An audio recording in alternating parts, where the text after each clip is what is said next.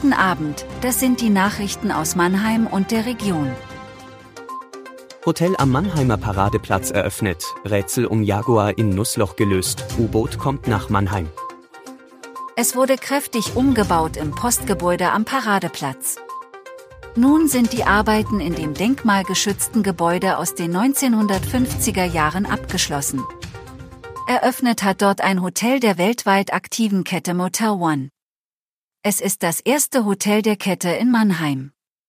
Das Haus bietet mehr als 340 Zimmer, die für einen Preis ab 89 Euro pro Nacht zu haben sind, wie das Unternehmen erklärt.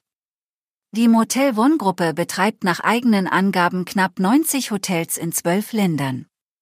Sie ist Mieterin des Gebäudes am Paradeplatz. Vor Wochen machte eine skurrile Meldung die Runde, ein Erbe fand beim Ausräumen des Hauses seiner gerade verstorbenen Mutter einen Luxuswagen unter einer Plane. Der Wagen gehörte weder seiner Mutter noch gab es Hinweise auf den Besitzer. Dann meldete sich der Eigentümer und konnte das Mysterium um den Nusslocher Jaguar aufklären. Der 74-jährige Heidelberger hatte vor rund drei Jahren über eine Annonce die nun Verstorbene kontaktiert und seinen Wagen im Carport geparkt. Über die Medien erst erfuhr er vom Tod und der Aufregung um seinen Oldtimer. Vergangenen Freitag nun wurde er mit viel Anstrengung umgeparkt. Und die Geschichte fand ihr Ende.